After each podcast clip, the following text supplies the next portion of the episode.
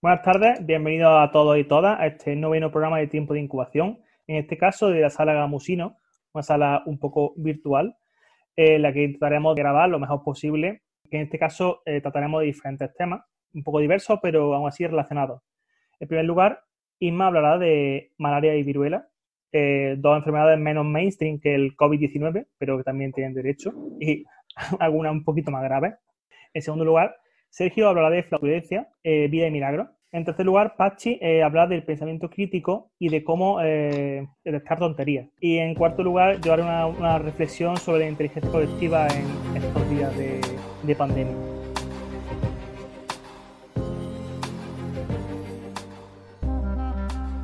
Sin nada más que decir, eh, doy la palabra a Isma. ¿Qué nos cuenta? Hola a todos. Pues yo hoy quería hablaros de la técnica de la impaludación cerebral. ¿Y en qué consiste esta técnica? Pues literalmente en meter malaria dentro del cerebro. Esta operación se llevó a cabo en más de mil pacientes durante los años 30 y consistía en inyectar sangre de una persona infectada con malaria directamente en el lóbulo frontal. Para saber un poco más de esto, tendríamos que remontarnos la historia a 1918, cuando el doctor austriaco Julius Wagner Joreg eh, inyectaba malaria para mejorar eh, los síntomas de pacientes con sífilis avanzada. El problema de la neurosífilis era que, no tenía cura por aquello, por, en aquel entonces, y además provocaba demencia, psicosis y por último la muerte. Eh, entonces, bueno, pensando en todas las comorbilidades de la sífilis, inyectar malaria no parece tan grave. Y es que la malaria sí que tenía cura y se, se, vio en aquel entonces el doctor Julius Wagner detectó que las temperaturas causadas o la fiebre causada por la malaria provocaba ah, la muerte de la bacteria de la sífilis, provocando así una mejora en el paciente. Eh, más tarde fue Maurice eh, Ducost quien inyectó sangre o suero de pacientes con malaria directamente en el cerebro. Eh, de forma que, bueno, que trató eh, tanto la sífilis como otras enfermedades neuronales. Estamos hablando de usar agentes, o sea, como una especie de guerra biológica dentro tu interior, ¿no? O sea, una, un, que, un organismo mate a otro, digamos, que no, no directamente, pero sí indirectamente, ¿no? Sí, un poco que sobreviva el más fuerte. Eh, entiendo, o sea, no tiene nada que ver con una vacuna, porque en una vacuna tú utilizas el mismo, el mismo agente patógeno debilitado, lo que sea, previamente a que, se, que te infecte o que te, que te cause la enfermedad. Aquí lo que estás usando un agente patógeno para luchar contra otro. Efectivamente, y muy buena cuestión, porque esto me lleva a hablar un poco de las vacunas. Me lleva a hablar de la primera vacuna de la historia, que fue la de la, viruela. Eh, esta vacuna bueno, se inventó, se descubrió en el siglo XVIII, concretamente en el año 1796, por el investigador Edward Jenner. Eh, antes de, este investigador, que fue el que, bueno, dio con esta vacuna, quería hablaros de, Mary Montagu, que fue eh, una aristócrata, escritora y viajera británica, la cual eh, ya un poco intuía los beneficios de inocular viruela de procedencia vacuna en humanos para protegerse frente a la viruela humana, que era como más dañina. Eh, de hecho, Lady Mary, que ella había sufrido ya la viruela y cuyo hermano había muerto por esta causa, practicó la variolación como profilaxis contra la enfermedad. De hecho, eh, inoculó a sus propios hijos para evitar que estos se contagiaran con la viruela. Y bueno, todo este lío que estoy contando, ¿cómo lo relacionamos con Edward Jenner? Pues fue este científico quien estuvo investigando en la población rural que era habitual que las lecheras, digamos, las que obtenían la leche de la vaca, se contagiaran con un tipo de viruela procedente de estos animales que era mucho más leve que la humana y provocaba fiebre eh, y algunos otros síntomas, pero en ningún caso la muerte. Eh, de hecho, Edward Jenner escuchó de una, de una campesina, de una lechera, que dijo, yo no cogeré la viruela mala porque ya he cogido la de las vacas. Y, al escuchar esto, comenzó a investigar. Y fue el 14 de mayo de 1796 cuando Jenner probó su hipótesis inoculando a James Phipps, que era un chico de 8 años, hijo de su jardinero, y al que le inoculó eh, esta viruela, o sea, la viruela vacuna raspando la pus de, la, de ampollas de, otra, de las manos de otra señora que la tenía. La, señora esta tenía la viruela de las vacas o la, o la humana. Tenía la viruela de las vacas. De hecho, se contagió por una vaca que se llamaba Blossom y la piel de esta vaca ahora está en el Museo de Historia Natural oh, de Inglaterra. es que con respecto a eso, yo con respecto a la técnica de variolación que has dicho, que creo que consiste justamente en eso, en, restregar em, líquido proveniente de la pústula y de las heridas que tienen los enfermos de viruela en, otro, en un individuo sano, estuve leyendo el otro día que precisamente coincide en, la historia con, lo, que tú has contado, que al mismo tiempo que se estaba viendo que la gente que, había sido contagiada con la, con la viruela vacuna no, no pasaba la viruela humana, también se habían visto eh, documentos de siglos eh, siglo antes en China que ya se hacía eso mismo, la variolación en humanos, que ya se cogía enfermos de viruela humanos y, y se restregaba las pústulas para prevenirle para evitar que pasase la enfermedad. Lo que pasa es que esto tiene un problema y era que un alto porcentaje de esos individuos acababan pasando la enfermedad y muriendo. Entonces tuvo un poco de... Claro, al ser la propia, al ser de la misma naturaleza, al ser de humano a humano. Claro, muchas veces llevaba virus, exactamente, muchas veces llevaba el propio virus y, al final acababan muriendo. Como comenta, esta técnica pues se ha utilizado desde, bueno, no diría desde siempre, pero se comenzó a, a utilizar en estos tiempos y como os iba contando, eh, este chico de 8 años que fue inoculado con la viruela vacuna eh, solamente tuvo una fuerte fiebre y cierta inquietud, pero eh, no se detectó ninguna infección grave. Posteriormente, al mismo chico se le, se le mm, sometió al procedimiento de variolación con la viruela de procedencia humana. Y el chico, aún contrayendo la enfermedad, no, no, no murió. O sea, era como que ya estaba inmunizado frente a esta enfermedad. Y de ahí la primera vacuna.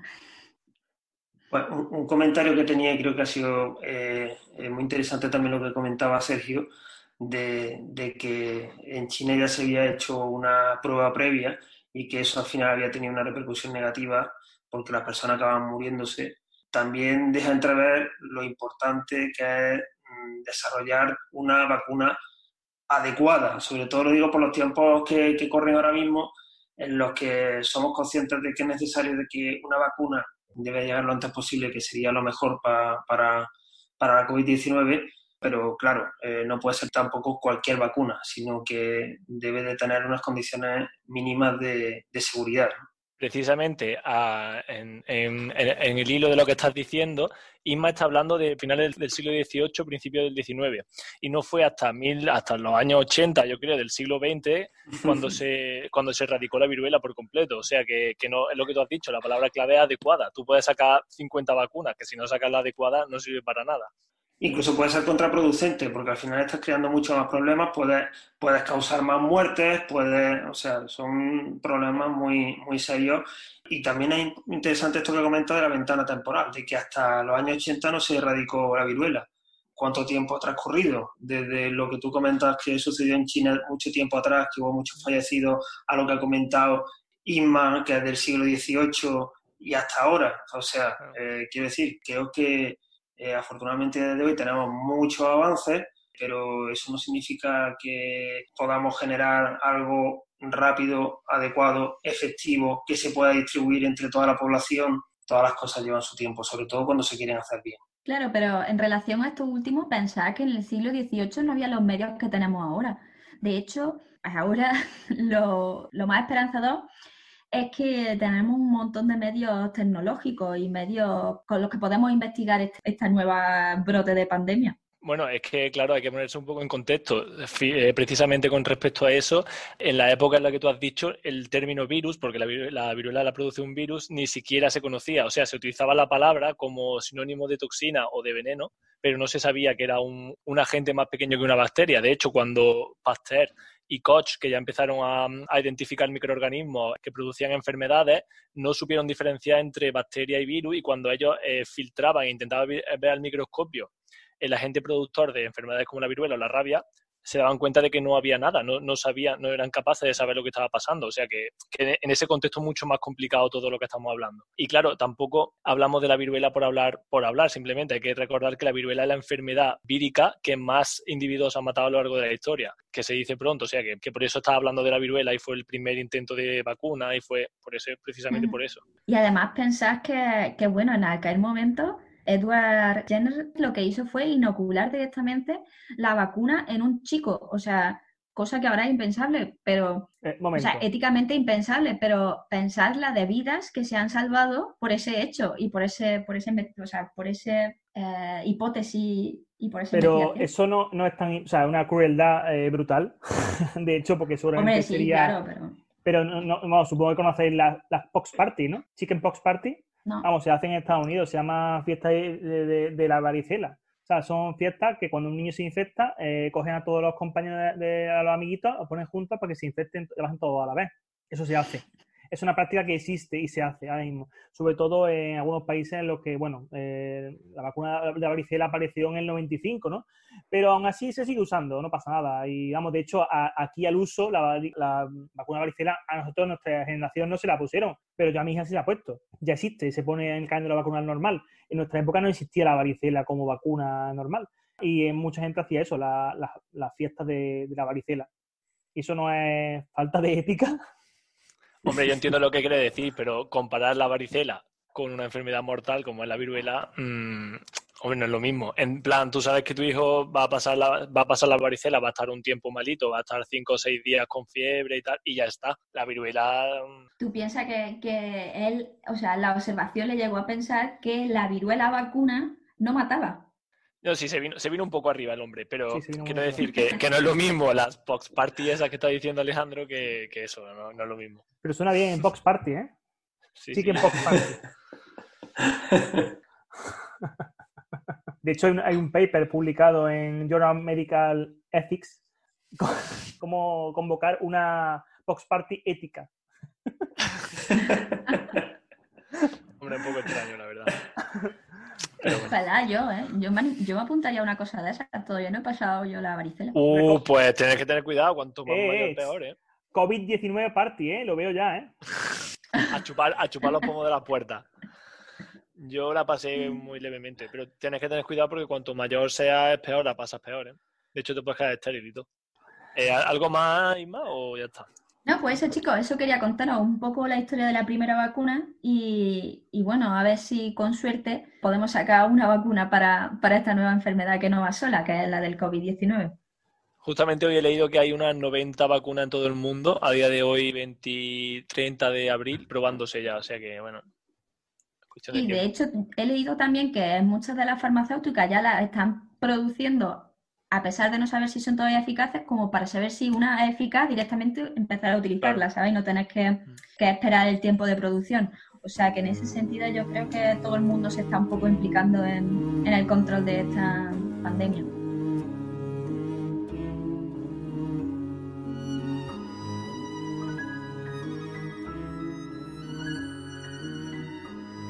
A continuación pasaremos a hablar de algo más eh, ventoso.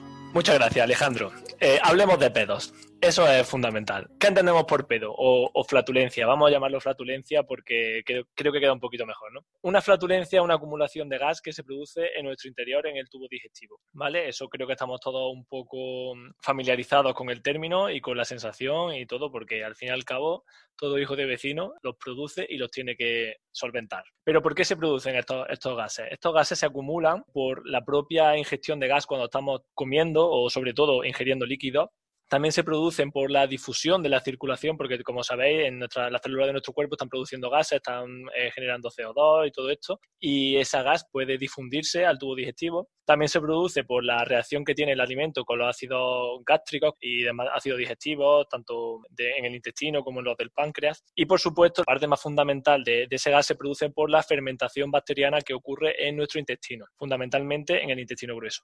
Es, importante hablar de estas bacterias, de lo que conocemos como la flora intestinal, eh, que mucha gente estaría, no estaría de acuerdo con ese término, obviamente, pero el que lo conoce, el que se conoce en la población, puesto que estas bacterias lo que hacen es fermentar los hidratos de carbono que les llegan de una que sido capaces de digerirse durante nuestra digestión. ¿no? Entonces ellas los, procesan, los fermentan y así producen gases. Es típico el caso de las fibras vegetales, por ejemplo, pero puedes darse otro, como el caso de fibra en la leche, o otro el almidón, u otro eh, hidratos de carbono. Una persona es capaz de producir y dar salida a una cantidad media de unos 600 mililitros de gas. Como digo, una cantidad media. Se entiende que entre 200 y 1200 mililitros de gas al día. Para hacer una idea de lo que es eso, pues más o menos un vaso de agua normal sería unos 250 mililitros, pues algo más del doble ¿no? de esa cantidad. Para que veáis así en conjunto cuánto, cuánto gas se produce y se, y se expulsa. ¿no? Eh, ¿Dónde se localizan estos, estos gases? Bueno, esto lo, lo, sabremos todos porque todos lo, notamos, ¿no? La mayoría se, se, acumulan tanto en el estómago como en el intestino grueso. En el intestino delgado también se pueden acumular algunas pequeñas eh, gotas de, bueno, gotas, bolsitas pequeñas de gas, pero son muy fugaces y no suelen acumularse mucho tiempo. Las principales son el estómago y el intestino grueso.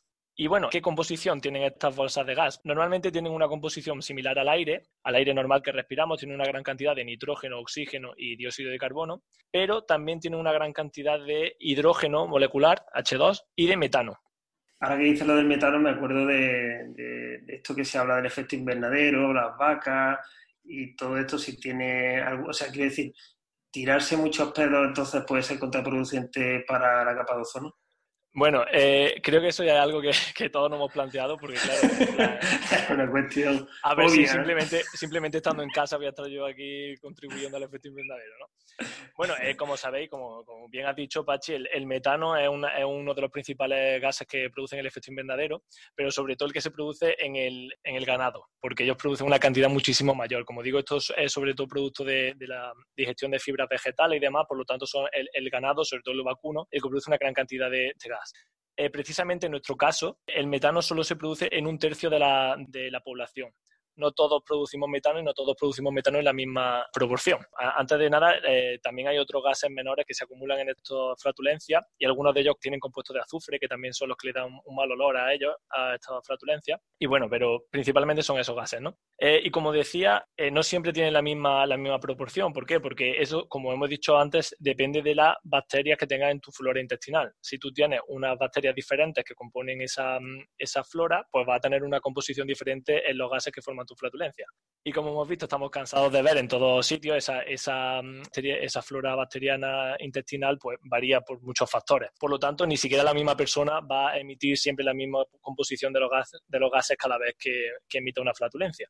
De hecho, también depende de la propia comida que, que tome. ¿vale? Así que el metano, pues sí lo producimos, no tanto como las vacas y ni siquiera lo producimos todos, solo un tercio de la, de la población. Eh, de hecho, ese metano se ha estudiado y se cree que principal, no se sabe con, toda seguridad, pero se cree que principalmente proviene de la combinación de dióxido de carbono e hidrógeno en esas bacterias, que cogen esos dos gases y producen el, metano. El resto, pues eh, tanto el nitrógeno como el oxígeno, como el dióxido de carbono provienen del propio aire que respiramos, que, tragamos al, al, comer, pero ese dióxido de carbono también se ve incrementado por la reacción que tiene el ácido clorhídrico del estómago con los bicarbonatos que se producen en la digestión pero además también se puede producir este CO2 por la digestión de algunos ácidos, tanto ácidos grasos como ácidos orgánicos y de esa combinación con el bicarbonato. Y por otra parte, como digo, el, metano y el hidrógeno que se producen sobre todo en las fermentaciones bacterianas. Perdona, Sergio, una pregunta que me venía ahora. El hecho de que retengamos los gases y no los liberemos, ¿qué consecuencias puede tener? Porque, claro, Ah, Pachi, eso que comentas, yo me acuerdo de mis clases de, no sé de qué eran, me acuerdo que era en biología, pero no me acuerdo en qué asignatura dimos este tema, la verdad. Supongo que sería un tema de digestión, pero eh, me acuerdo que nos comentaron el tema del timpanismo, ¿no? De cómo se, las vacas que, vulgarmente, las vacas que no se tiran pedos explotan. No es que exploten, pero sí que realmente se, se produce una hinchazón del abdomen y pueden llegar a morir. O sea, tirando de ahí a todos los problemas por arriba y por abajo que te puede ocasionar. A nivel de tubo digestivo, ten en cuenta que si un, al, fin y al cabo el colon eh, o el, estómago son una tripa y las tripas cuando se hinchan dan muchos problemas. Veas un cálculo biliar, un, este tipo de cosas, cuando se produce, inflamación o una hinchazón en, una, en, un, tubo que tenemos que estar dentro, que está dentro del cuerpo y no debería tener gas, eh, pues problema. O sea que yo me imagino que debe ser un gran problema. Eh, bueno, y ya para terminar, eh, hablar un poco de, cuál es el destino de estas flatulencias. Hemos dicho que se acumulan y tal, pero, pero ¿qué pasa con ellas? Bueno, eh, en eso también estaremos bastante familiarizados todos. ¿Cuáles son los principales destinos? Pues por un lado tenemos los eructos. Esos eructos son fundamentalmente el aire que hemos ingerido con la comida o la bebida, con algo más de CO2 que se produce sobre todo en el estómago, como hemos hablado antes. Entonces, ¿por qué tiene, eh, cuando tiene algún tipo de, aroma, por así decirlo, de olor peculiar, suele, suele estar relacionado... La cara de Alejandro me ha hecho muchas gracias. suele estar estrechamente relacionado con el tipo de comida o de alimento que hemos ingerido. Pero no, no huele como una flatulencia expulsada por el ano, no tiene el olor, no tiene nada que ver. Dime, Isma. Claro, Sergio, eso es lo que yo te quería preguntar. Entonces, dependiendo del tipo de alimento, pues digamos que tendremos un tipo de flatulencia u otra, ¿no? Eh, sí, claro, por supuesto, como digo, en el caso de, la flatulencia expulsada por la parte final del tubo digestivo, eh, ahí depende en gran medida de la fermentación que haya producido esa bacteria. Entonces, depende tanto del tipo bacteriano que tenga y su proporción, que, puede tener los mismos tipos pero de diferente proporción, y sobre todo de los alimentos que hayas tomado, porque de ese tipo de alimento va a llegar un tipo de hidrato de carbono a esas bacterias y, dependiendo de eso va a producir un tipo de gas u otro. ¿Y crees que tendría algo que ver también eh, la forma en la que se come? Me refiero en plan, hay gente que come muy rápido, gente que come más despacio. Igual puedes tragar más o menos aire cuando estás comiendo. No, sí, sí, efectivamente, no es ninguna tontería. El hecho de la forma de, ingerir el alimento, si consumes más aire o menos aire, pues puedes tener más cantidad o menos cantidad de gas. Eso no va a cambiar en, una gran proporción la, composición, porque como te digo, la, mayor parte de la flatulencia va a seguir siendo el, aire que, ingieres como tal. Entonces eso puede variar un poco, pero no mucho. Las pipas dan muchos gases, que lo sé. eso no sé por qué. Se supone que también por pajita.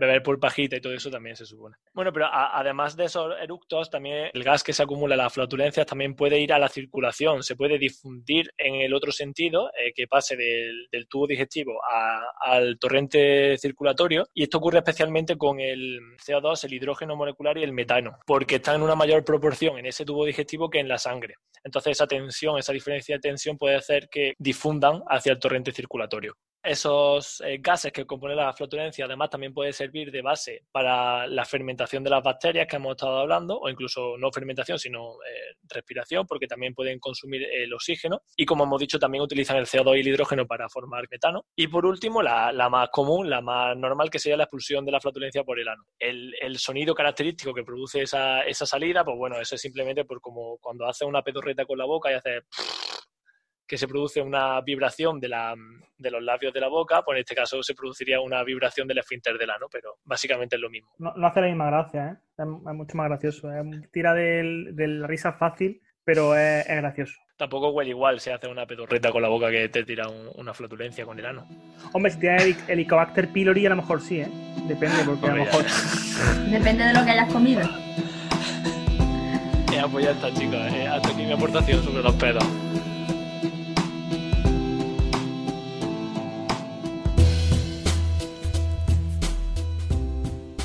Después de este tema tan interesante, eh, pasamos a hablar de pensamiento crítico. Eh, a ver, Pachi, ¿qué, no, nos puedes contar?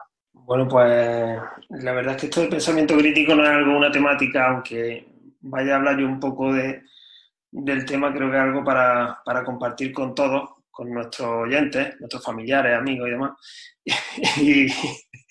y aquí un poco en el foro y sobre todo con todo lo que, lo que nos está pasando, ¿no? que estamos constantemente recibiendo mensajes de WhatsApp hablando de, del pH de los alimentos, lo bueno que es frente a la COVID-19, de determinadas noticias que, empiezan a convertirse virales, nunca mejor dicho, y al final pues una gran mentira pues se convierte en un gran problema. Y con, con todo esto pues eh, me paraba a reflexionar y, me acordaba del gran científico y, y divulgador Carl Sagan, que fue astrónomo, astrofísico y cosmólogo, que seguramente casi toda, bueno, todos nosotros lo conocemos y seguramente que mucha de la gente que, que nos escucha pues, probablemente lo conozca. Ha sido uno mejor, de los mejores, si no el mejor divulgador de, de la historia, por lo menos que hayamos podido conocer. Y la verdad es que eh, este hombre luchó mucho frente a, a, a los bulos y también nos emocionó mucho también eh, para que investigáramos nosotros y desarrolláramos nuestra curiosidad. Comencé a leer un libro, un libro eh, suyo, El mundo y sus demonios, que creo que se publicó en el año 1995.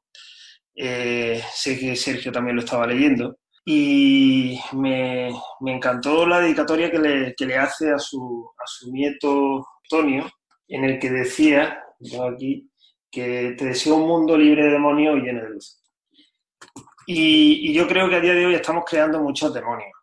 Y estamos creando muchos demonios, pues probablemente pues, por, nuestra, por nuestra ignorancia. Y creo que es una época en la que debemos aprender, aprender a, discernir eh, en la medida de lo posible. Cualquier noticia que recibimos es una noticia, estas noticias, estos eh, WhatsApps que se convierten en virales, que, requieren de un kit eh, para poder eh, detectar posibles fraudes.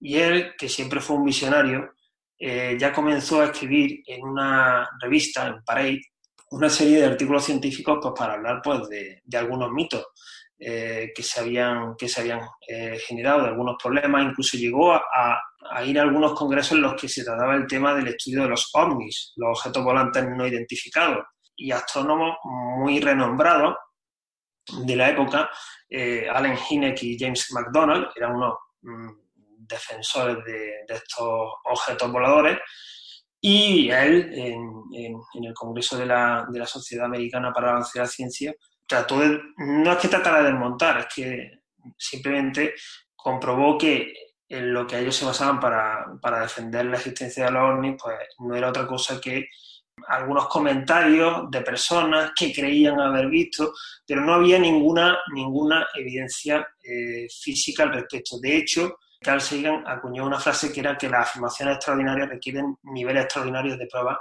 o evidencia. Yo respecto a esto quería decir una cosa y es que, o sea, hay que diferenciar entre lo que me encantaría que fuese y lo que es de verdad, porque a mí los ovnis me encantaría que existiesen, pero no hay ninguna evidencia de que existan. Entonces, bueno, un poco pues eso, ser un, poco crítico, como tú bien dices, Pachi, eh, y cuestionar cosas que, que, yendo en contra de tus sentimientos puede que no existan. Pero hay un montón de fotos y de, y de cosas, ¿no? Como de Bigfoot. ¿No? Hoy día que tenemos todo un móvil que hace fotos con 200 megapíxeles, todas las fotos que salen son un churro, que peor que, peor que esta conversación que estamos haciendo por Zoom. es que es muy, muy fuerte, ¿no? Porque, claro... Hombre, la vida en otros planetas existe y está en Encelado, no sé si creo recordar esto. Bueno, precisamente podría parecer, ahora que has dicho eso, Ima, podría parecer incluso que eh, no contradictorio, pero que llama, desde luego la atención que él era eh, una de las personas que más perseguía esa posible vida en otros planetas. Algo que por lo que te podrían tachar de, por lo que te podrían tachar de loco. Pero él en ningún momento confirmó que eso fuera así. De hecho, hace poco circuló Alejandro eh, por un WhatsApp que no era fake news, un artículo suyo, creo que era del año 1990, en el que, en el que precisamente lo primero que hizo para tratar de comprobar si había vida en otros planetas era si a través de una, eh, no me sale ahora la palabra, eh, un rocket, una sonda.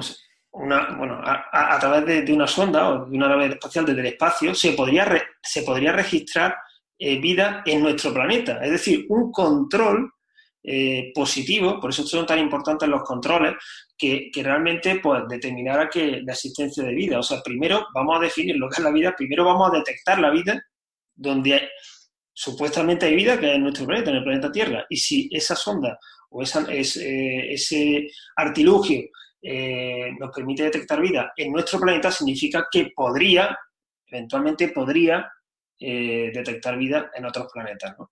Entonces, siempre con el rigor y siempre con, eh, con, la evidencia científica eh, por delante. Bueno, yo te tomo la palabra con lo que has dicho. Yo no sé si es el mejor divulgador de la historia, pero desde luego la forma de hablar que tenía, yo la envidio y la querría para mí y lo firmaría en cualquier, en cualquier momento al hilo de lo que estás diciendo eh, sobre la fake news y el pensamiento crítico y tal, yo creo que lo que estamos viviendo este año con esta pandemia mundial es, un, algo muy importante porque creo que la, sociedad se está dando cuenta de lo que significa la ciencia, de lo que ella cree o espera de la ciencia, de lo que la ciencia realmente te da o te puede dar, ¿no? Eh, creo que eh, precisamente con el libro en la mano, ahora que lo has dicho, yo también, yo también lo tengo empezado, lo, lo, voy leyendo de vez en cuando. Justo después de esa, de esa dedicatoria a su, a su nieto, eh, el libro empieza con dos frases, una de ellas un refrán popular y otra de ellas una, frase bíblica. La frase es mm. tal cual, eh, yo creo que son, son, seis palabras y yo creo que es la mejor forma de definir la ciencia que se puede hacer de una forma tan corta, ¿no? Eh, esperamos luz y hay tinieblas. O sea, tú, eh, la gente considera que la ciencia tiene el conocimiento absoluto y que tú vas y tú, tú coges, un, necesito un dato, voy y lo busco.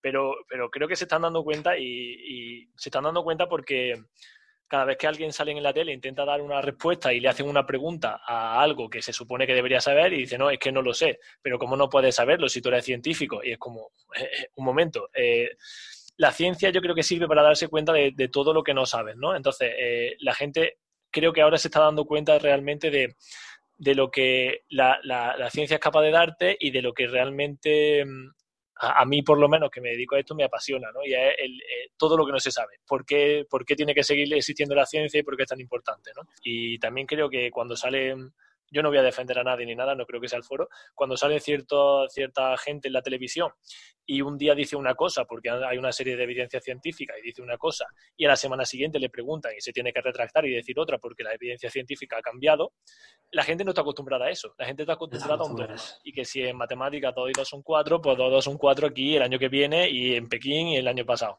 ¿sabes? Entonces creo que, que, está sirviendo eh, mucho para que se den cuenta cómo funciona, cómo funciona la ciencia. Bueno, perdona, sí, Alejandro, habla tú. Respecto a lo que ha dicho de matemáticas, pregúntale a cada grima si 2 más 2 son 4 todos los días o no, porque te hace un grafo y flipa. pero un axioma es un axioma. Ojalá, ojalá toda la ciencia pudiese tener esa serie de axiomas, vamos. Si te ha gustado pues la, frase esa de, la dedicatoria del, libro, supongo que, vamos, espero que siga a, bueno, siga.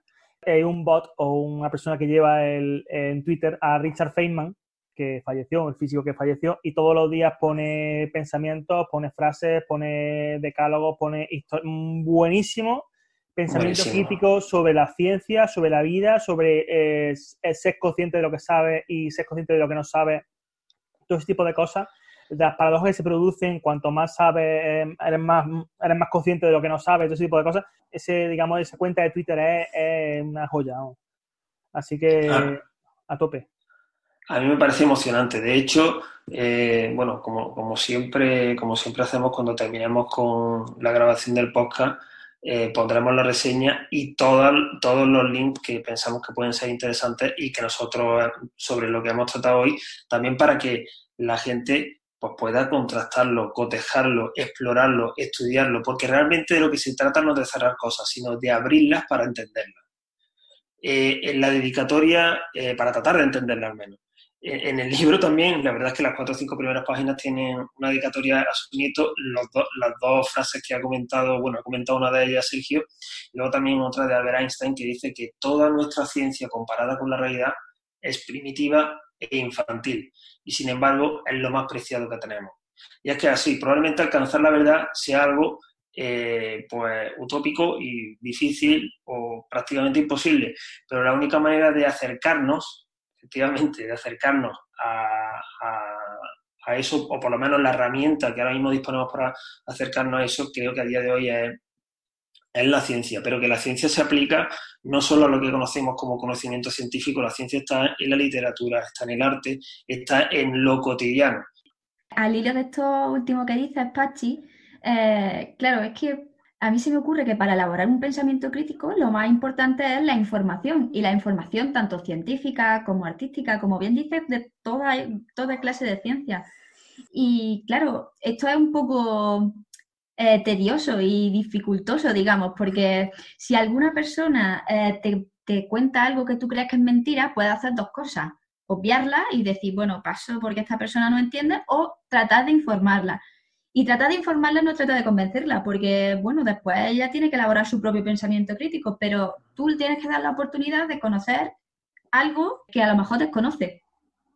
Estoy completamente de acuerdo. De hecho, una de las reflexiones que comenta en el libro Carl Sagan es que habitualmente nos quedamos, eh, o sea, nos solemos unir a lo que dice una mayoría, sin contrastarlo. Es mucho más sencillo. Los medios de comunicación contribuyen a ello también, porque los medios o sea, e, el problema, eh, no, a mí no me gusta no sé cómo explicarlo.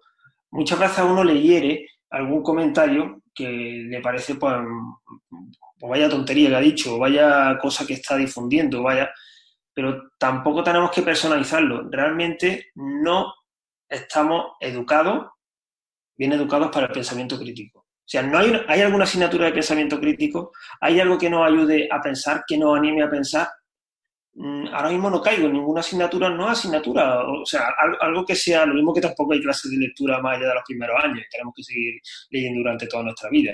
Eso no significa que ya lo hayamos aprendido todo, lo mismo que con las matemáticas, con otras materias. Básicamente creo que hay un problema de educación. No tenemos una educación eh, para el pensamiento crítico. Frente a eso, pues eh, Carl Sagan pues, abogaba mucho también a que en, los gobiernos existieran eh, asesores de verdad, con voz eh, y con acción, asesores tecnológicos, que, que fueran capaces de, de, dimensionar cualquier hallazgo científico, por ejemplo, ahora la utilización de los móviles, cualquier desarrollo tecnológico, qué repercusiones podría tener antes de que salga algo al mercado, de que se distribuya, estudiar pros y contras. Luego se te puede ir de las manos, pero por lo menos tener un plan, tener alguien que piense, que piense sobre eso tener estrategia, prepararnos para lo que, para lo que pueda venir. Y mientras tanto, educar a la sociedad, porque al final nuestros dirigentes, los asesores científicos, nosotros, todos salimos todos de la misma sociedad. Y si salimos de esa sociedad y vamos a tener algún cargo, alguna responsabilidad, tenemos que estar bien educados. Y él, en el listado que, da, que, que desarrolló una nueve reglas de pensamiento escéptico, hablaba la primera, la primera regla era confirmar la realidad, independientemente de los hechos. Confirmar cuál es la realidad de esa noticia que recibe, de esa noticia que lee. En segundo lugar, debatir sobre la prueba, sobre la prueba con todos los puntos de vista posibles. No solo verlo desde un ángulo, trata de verlo de diferentes ángulos. Analízalo, desbrózalo. A una anatomía, como ha hecho Sergio con el pedo. Ha hecho una anatomía del pedo en condiciones. Eh, en tercer lugar, no confundir experto y autoridad. Esto es algo súper común. No, es que esto lo ha dicho un médico. Es que esto lo ha dicho un abogado. Y es que esto lo ha dicho, no es la profesión lo que te da más. Eh, te puede, ser un experto, un experto en leyes, un experto en medicina, un experto en biología, pero eso no significa que tenga la verdad.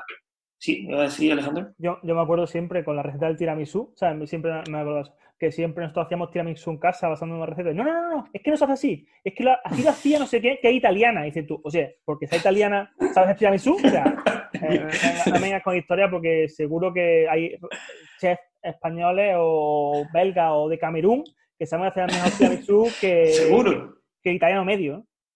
Perdona, pero el salmorejo... Aquí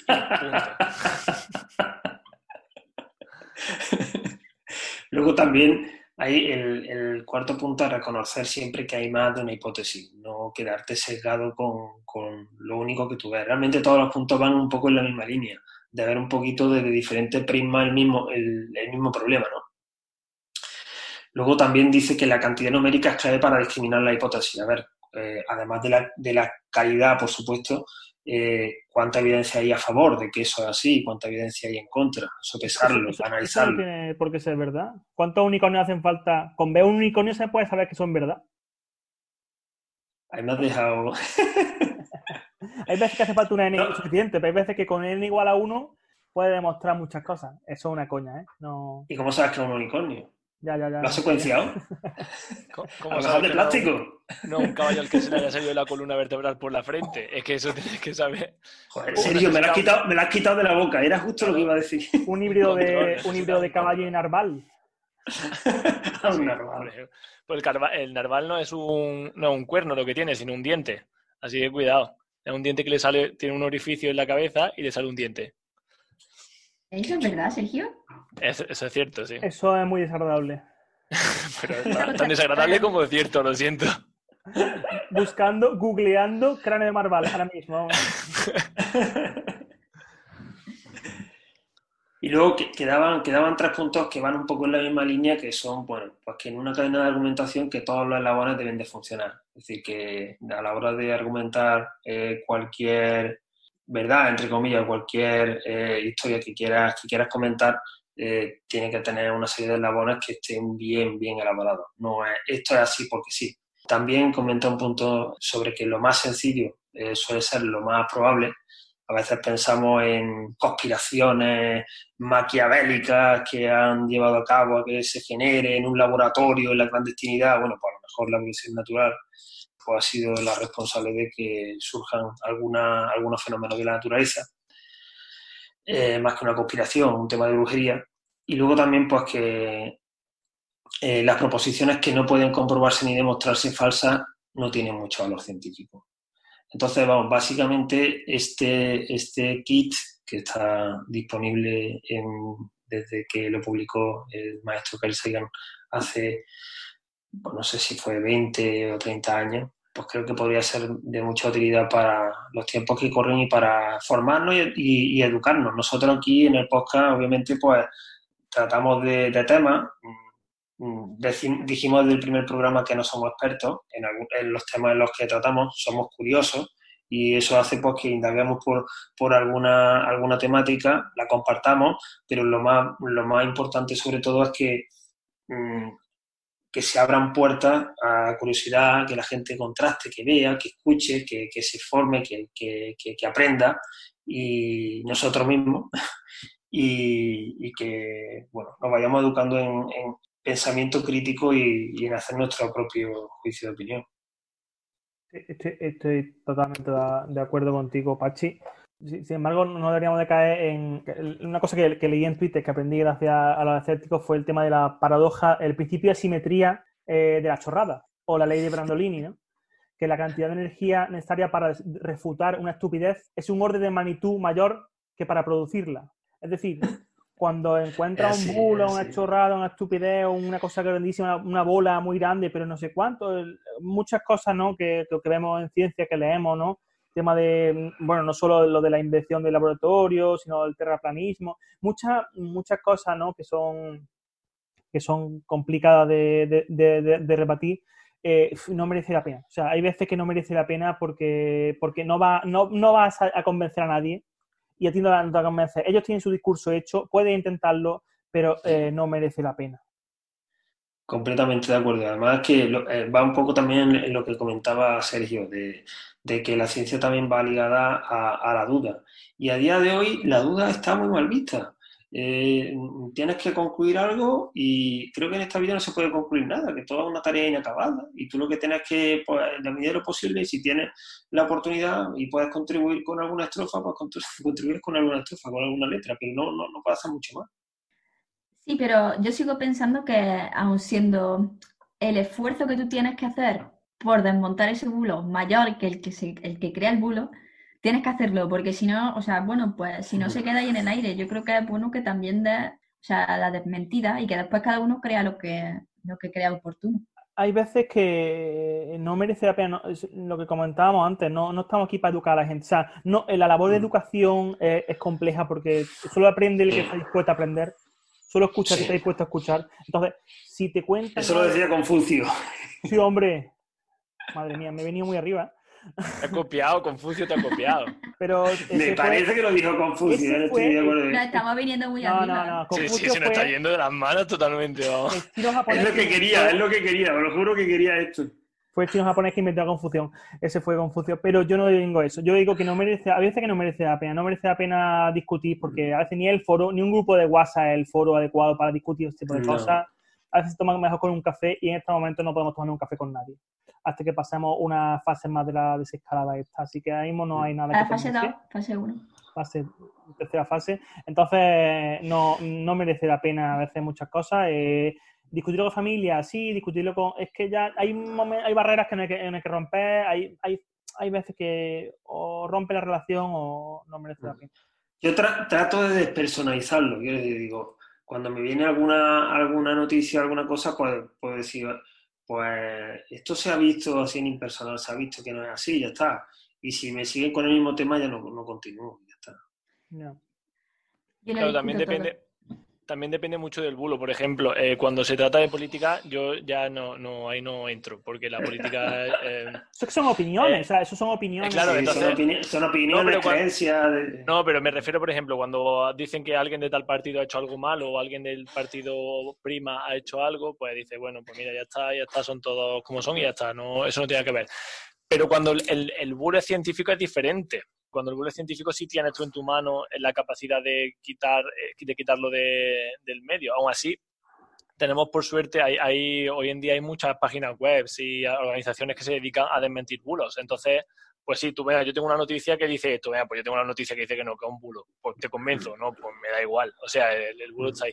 Pero también hay otro ejemplo por ejemplo, el otro día me llegó, me llegó por WhatsApp una, una, una, noticia que estaba escrita, que ni siquiera era el enlace a una noticia, sino escrito el texto en WhatsApp directamente, con su enlace a la Wikipedia y todo, sobre eh, Tasuku Honjo, que es un inmunólogo al que le dieron el premio Nobel en 2018, el de Medicina y Fisiología, por eh, la, muerte programada de la, de la célula, que eso salió hace eh, eso, eso, por un par de años, ¿no? Eso es reciente. Entonces, claro, entonces, básicamente, la, noticia decía que ese hombre había dicho que el, virus estaba creado 100%, en un laboratorio, que lo habían creado en China y que él estaba completamente seguro de que ese virus había, sido creado en un laboratorio.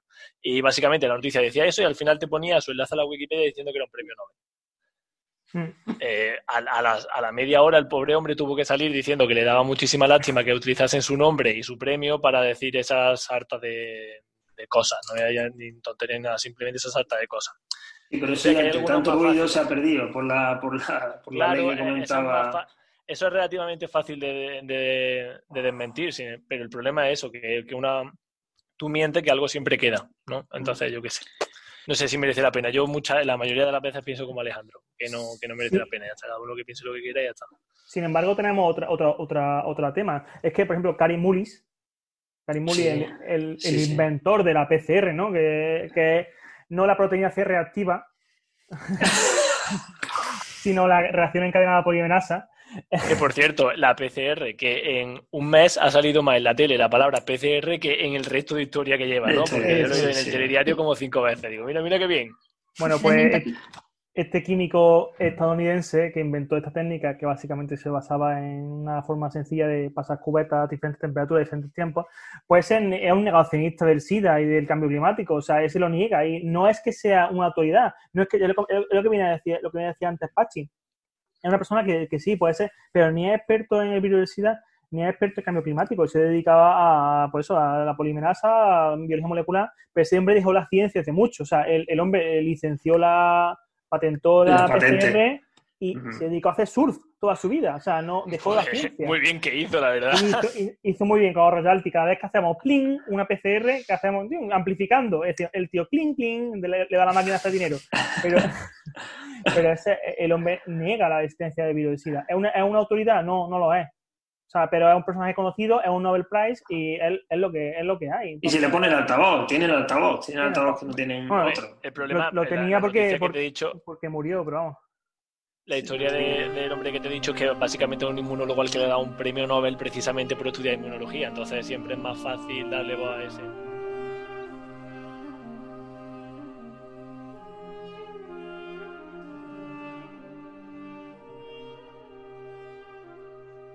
Pues muchas gracias, Pachi, por el, por el tema que nos has traído hoy. Muy interesante, como siempre, sabes que, que es nuestra debilidad, que nos tiras del pensamiento crítico y divagamos, divagamos muchísimo y ya está, se nos va un poco de las manos. Así que ya para finalizar el, programa, va, Alejandro va a hablarnos sobre la inteligencia colectiva y sobre el plegamiento de proteínas, que creo que son cosas que tienen mucho que ver. Cuéntanos, Alejandro. Bueno, pues la inteligencia colectiva es una forma de inteligencia que surge a partir de colaboración de diversos individuos, generalmente de una misma especie, en relación a un tópico en particular. Esto surgió en, eh, hace bastante tiempo, se estudió al, bueno, al principio del año 1900. Eh, un entomólogo observó como individuos aparentemente independientes cooperan cercanamente para volverse indistinguibles en su organismo, ¿no? Eso vio la colaboración que existe entre las hormigas, ¿no? Vio cómo actuaban las hormigas una a otra como un superorganismo, como si fueran las células de un mismo organismo multicelular actuaban todas, todas en colaboración, como, una mente colectiva. Esta gran criatura es la que se denomina superorganismo.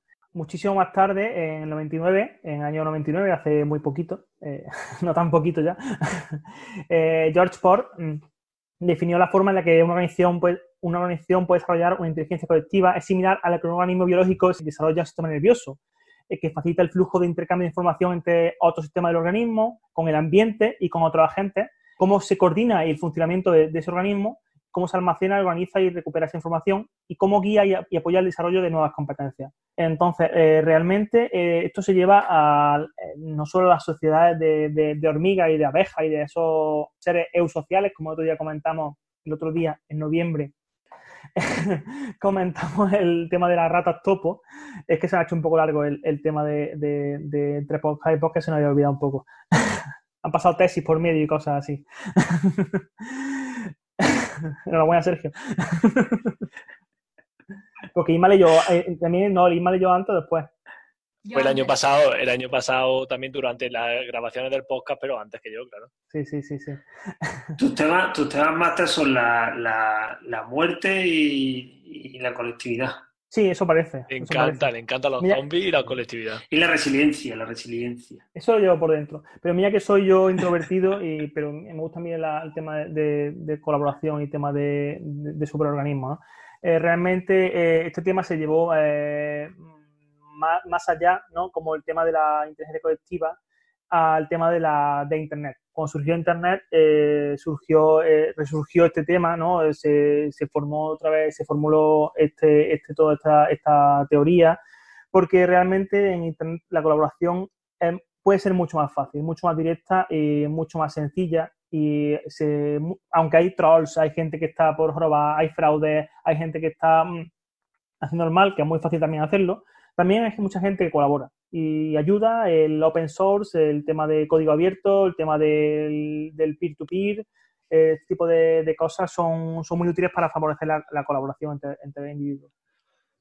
yo estoy de acuerdo contigo. De hecho, el Internet es una de las formas en las que la sociedad muestra tanto su mejor cara como su peor cara incluso ambas juntas, porque tú tienes el ejemplo de la piratería. Todos sabemos que es ilegal y que está mal, ¿no? Pero incluso en la, piratería se ve como la gente coopera e incluso, bueno, eso, de una forma muy altruista, porque hemos visto como eh, gente de manera altruista a lo mejor ha, escaneado todas y cada una de las páginas de un libro que tiene con 600 páginas para poder compartirlo con otra persona está mal, eh, estás pirateando un libro, pero eso lo ha hecho una persona altruistamente. O sea que es verdad que lo que dices es que, que, en, la, internet ves muchas cosas que dices tú, madre mía, la gente cómo se le ocurra, ¿no? Sí, hay gente que se dedica a, bueno, a hacer subtítulos por internet, ¿no? Tengo gente que conozco que se dedica a hacer subtítulos, se dedica a pasar subtítulos, a coordinarlos, a temas de ese, a poner otro, a buscar audio antiguo de películas para meterlo dentro de, una de, otra película, ¿no? Eh, ese, tipo, ese tipo de cosas, o a compilar discografía, ¿no? Al tema de, de los libros, de los cómics, ¿no? Gente escanea cada una de las páginas para, para únicamente hacerlo en internet. ¿Y cuántos foros de, preguntas hay en la que la gente te ayuda? Te, porque sí, ¿no? Sin ningún tipo de remuneración y sin ningún tipo de, nada, simplemente por ayudar. aparte de Yahoo Respuesta, el, el sumum de la, del... el paradigma, sin duda. del conocimiento, el tema de la comunidad científica, ResearchGate o cualquier página de, de foro, la gente pregunta, ¿cómo se hace esto? ¿Qué tipo de enzima usáis? Oye, para cultivar estas células, ¿qué hago? Había encontrado, o incluso, bueno, ya se te pone en tema de, de R y de estadística, de código, de Python, o sea, la gente pregunta y cuando hablas con un bioinformático, lo que más tiempo se tiran es buscando, buscando y comentando, preguntando, y una vez consiguen la respuesta, le dan al botón y bueno, pasan las horas compilando y al final sale algo, ¿no? es mucho trabajo. Pero eh, es la, colaboración entre, los, entre las personas, es lo, que, es lo que favorece todo eso. La verdad es que me parece una reflexión muy, muy interesante y creo que que a día de hoy, vamos, a día de hoy y con la pandemia, como bien decís, se, han visto, se han visto las dos caras de la moneda, ¿no? Eh, algunos comportamientos más egoístas o más eh, problemáticos y luego también el, el, altruismo, que yo creo que al final será lo que, lo que prime seguro. Sí, en ese sentido, claro, yo creo que la única forma de, bueno, una de las principales formas de que tenemos con esto es lo de actuar juntos, es realmente eso, realmente cuidarnos uno al otro, el tema de no contagiarnos, o sea, lo que se nos ha impuesto como norma ¿no? de, en este estado mundial de, cuarentena, con sus más y sus menos de los diferentes países, es realmente eso, ¿no? que seamos conscientes de la situación y actuemos en, en favor de los demás, de los más débiles y los que no pueden aguantar esto. Tengo una pregunta, porque en, en otras especies animales sabemos que, que, bueno, que aún sin tener una conciencia a nivel del ser humano, eh, estos animales eh, funcionan como una colmena por el bien de la población total, ¿no? Pero eh, el ser humano también, o sea, a ver cómo digo esto, porque lo que me refiero es, ¿actuamos voluntariamente como por un bien común? O a lo mejor de forma involuntaria estamos actuando también por un bien común, aunque nosotros no lo sabemos. ¿Sabéis lo que quiero decir? Eh, yo creo que eso es lo que quiere decir. Lo que no tengo es la respuesta para, para eso. Lo que sí, lo que sí tengo, como lo que sí pienso es que mm, nosotros necesitamos evolucionar mucho como, como especie para tener eh, una conciencia colectiva. Social. De hecho, de hecho las la, hormigas que tienen esta conciencia social o esta organización de superorganismos han sobrevivido a todas, las, a todas las extinciones a las que los grandes dinosaurios no pudieron sobrevivir. Y probablemente una de las ventajas que le confirió la supervivencia ha sido pues esa, esa forma de, vivir. Llevan más años en, este planeta y saben mejor cómo, cómo, funciona, aunque no sean conscientes como nosotros podemos ser conscientes de nosotros como entidades, o por lo menos no, no se haya demostrado eso. A lo mejor nuestra conciencia es una desventaja, ¿eh? Pensarlo. Pues, yo, como todo creo que la educación, venimos sin manual de instrucciones, pero y, yo creo que si, si, somos capaces de reconocer nuestra ignorancia, desde luego tenemos mucho ganado para, para poder desarrollar esa inteligencia colectiva de la que habla, de la que habla Alejandro, y hay pruebas de que somos capaces de llevarla a cabo, ¿por qué no llevarla a cabo? al respecto de lo, de lo que de lo que comentaba, de lo que decís, en esta situación de pandemia, ¿no? Al principio de, de toda esta, historia, eh, vimos como realmente en nuestra comunidad científica, ¿no? Como muchos mucho de, los, de las revistas científicas, las más grandes, eh, proponían, o sea, mm, daban eh, gratuitamente acceso público a todas sus publicaciones. El tema de los, de los repositorios, de preprints, se ha visto aumentadísimo, la gente colaborando muchísimo, siendo súper activa, a pesar de la ingente cantidad de artículos científicos que hay sobre el tema. Me comentaba Sergio que había como 3.000 y pico artículos publicados en los últimos meses. Sí, en, en PubMed si tú pones el nombre del virus, SARS-CoV-2, te salen pues, como 3.200 o en 3.400 entradas, que me parece una barbaridad, vamos. Una barbaridad, una barbaridad. Pues aparte de eso, se han generado miles de recursos online, tema de páginas web, de laboratorio, tema de visualización, de mapas, de tema de vídeos de, YouTube, tema de eh, eh, bueno, algoritmos metidos en GitHub, eh, miles de cosas, ¿no? Se, ha establecido una colaboración que se comentaba que, bueno, no saben lo, no sabe si esta realmente revolución, esta cosa ha habido en respuesta al COVID, era una cosa, un despertar eh, efímero o realmente era una revolución que va a seguir, eh, que va a, permanecer en el tiempo. Sin embargo, eh, lo que yo descubrí respecto a esto fue un tema de una página web que se llama Folding at Home, folding home. La cosa es que hay como tres laboratorios en, en Estados Unidos que formaron esta red, forman como un macro servidor que realmente lo que hace es conectar a, ordenadores de gente, ordenadores personales, y pone a disposición la CPU o la GPU de la tarjeta gráfica de los ordenadores para el plegamiento de proteínas. O sea, lo que tú, lo que tú haces es descargar paquetes y tu ordenador los procesa y después los devuelve. Eh, lo que haciendo es descargar y mandar información. Es totalmente seguro, no, no pide nada de información tuya, no coge nada tuyo. ¿Para qué? Si lo único que tienes es plenas proteínas. Y tú realmente, eh, cuando te metes en... Esa gente solo quiere proteínas. Solo quiere plenas proteínas cuando te metes en esta vaina, pues lo que ves es que, bueno, mm, realmente sabes qué, están haciendo con tus datos. O sea, qué están haciendo con lo, con lo que tú has generado. Te metes ahí un montón de proyectos. Desde esto empezó con cáncer, porque esta gente son, biólogos moleculares y realmente no, están especializados en, nada, bueno, están especializados en muchas cosas, realmente en el pigmento de proteínas. ¿Y eso porque es importante? Porque son realmente como la proteína está en tu cuerpo, o sea, como la proteína está actuando de, verdad. Las proteínas no son aminoácidos uno puesto detrás de otro, sino que tiene una forma tridimensional que se pliegan, hay, hay plegamientos más o menos probables y estudian todos los fragmentos posibles para ver cómo se enganchan las proteínas entre sí, cómo podría actuar una, un péptido cuando llega a la proteína, interacción entre proteínas, para el tema de desarrollar vacunas, para el tema de desarrollar quimioterapia. Entonces, tú cuando te metes a esta página puedes darle a, básicamente, descargar un programita, te lo instalas y puedes elegir qué tipo de enfermedad quieres. Eh, quiero trabajar en Alzheimer, en Parkinson, preferentemente, ¿no? O directamente en COVID-19, ¿no? Y realmente tú eliges, pero después te coge tus datos quien pueda. O sea, quien realmente haga uso de tu, tu servidor, tu ordenador libre y realmente hace uso de tu, de tu memoria, el, el grupo, de, el grupo de trabajo que, que puede y, te, y pliega proteínas con tu ordenador. Me pareció una cosa súper curiosa. Sí, es una, una, iniciativa chulísima. Sí, sí. Además es que, claro, yo... La supercomputación. De todo el... O sea, porque claro, el problema... Eh, el mayor problema que yo le veo a todo esto de Internet y tal es el almacenamiento de datos. En plan, cómo almacenar todos los recursos que se generan en Internet y todas las cosas estas. Si hay una forma colaborativa en la cual tú utilizas tu ordenador para darle información a ellos, me parece algo muy positivo.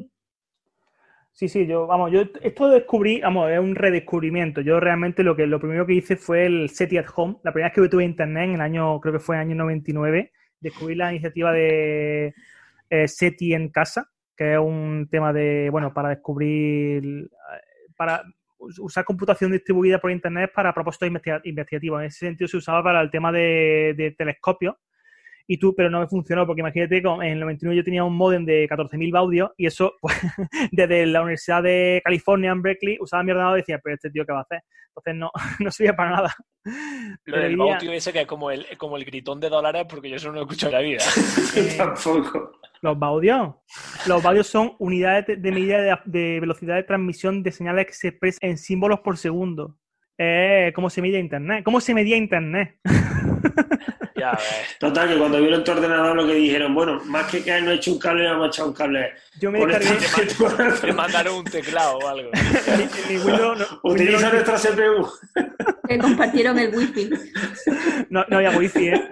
No había wifi. En el año 99, pues yo con mi ordenador con sería un Pentium 1, me descargué el Windows 95, me descargué el SETI at Home y no, no, no, nunca llegó a funcionar. Pero eh, esta vez lo he visto claro, ¿no? Lo he visto claro porque realmente lo he descargado y ha empezado a plegar proteínas. Y bueno, esto... Qué guay, tío. Está muy chulo, la verdad. Después te pasan un certificado para que digas cuántas paquetes de trabajo has, plegado. Y bueno, eso es la, gamificación, se llama eso. Al currículum. Mi empleo. Para luego la, la NECA. Oye, te, te dan un diplomita firmado, ¿eh? Todo, ¿eh? Cuidado, ¿eh? Cuidado, cuidado. A ver si la Ramón y Cajal, a ver si te da un puntillo ahí. Bueno, pues solo quería comentar eso, que la inteligencia colectiva de estos tiempos tan, tan aciagos eh, nos ayuda a pensar uno en lo otro y aunque estés trabajando en ordenador en otra cosa, pues deja el programita puesto y a alguien le servirá. A lo mejor descubren la vacuna del COVID gracias a, que has plegado proteína en tu casa. No, nunca lo sabrá, bueno, después aparecerá un paper en Science, en Nature, en el cual nadie te agradecerá nada, pero bueno, tú lo sabes. Y para terminar, Sergio quiere decir unas palabras. Alguien me preguntó, ¿qué es un pedo?